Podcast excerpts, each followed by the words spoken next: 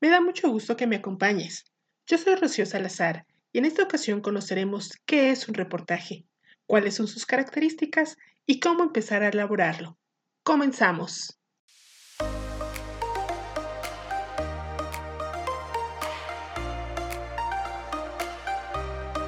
El reportaje es un trabajo periodístico de carácter informativo y expositivo en el que se desarrolla un tema de forma más completa y extensa que en una noticia. Incluye investigación y observaciones personales de quien lo realiza.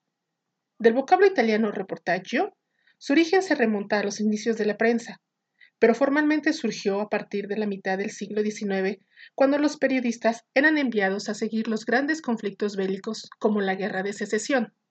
Se compone de cuatro partes. Número 1. Título. Es la frase o palabra principal de lo que se va a tratar. Número 2 párrafo inicial o entrada. Es una pequeña introducción que debe capturar la atención del público. Número 3. Cuerpo del reportaje. Es el contenido del reportaje de manera ordenada. Permite integrar diversas posibilidades narrativas sin alterar la veracidad del relato. Se vale de recursos como encuestas y entrevistas, los cuales ayudan a explicar con mejor claridad el tema. Número 4. Párrafo final son las conclusiones en donde podrás expresar tu opinión. Antes de iniciar tu reportaje, deberás tener en cuenta los siguientes puntos. Debe ser objetivo, corto y llamativo. Analiza qué contenidos abordarás. Esto te ayudará a saber qué información debes recopilar y te facilitará el trabajo posterior. Investiga el tema. Es uno de los pasos más importantes. La veracidad ante todo. Selecciona fuentes confiables. Ten en cuenta que, como cualquier noticia, el reportaje debe cumplir con las características de objetividad, claridad y precisión. Elige un titular sugerente, corto y llamativo, que capte la atención del lector. Si lo deseas, puedes insertar imágenes para hacer tu reportaje más atractivo.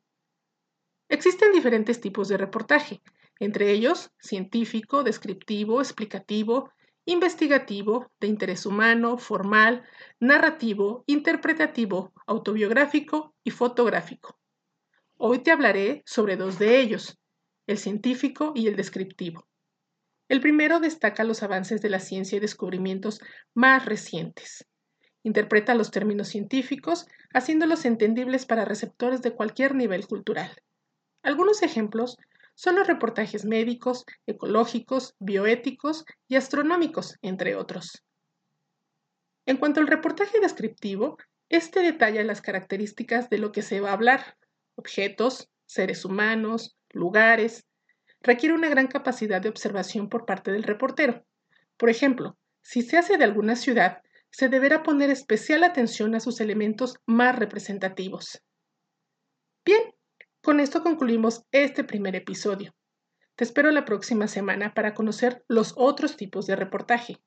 No olvides seguirme en mis redes sociales, en donde encontrarás más recomendaciones para que continúes con la elaboración de tu trabajo.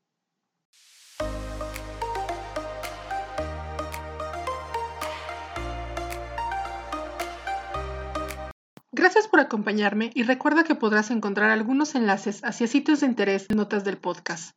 No olvides suscribirte al canal y compartir con el hashtag Haz tu reportaje. No te pierdas el segundo programa la próxima semana. Hasta entonces.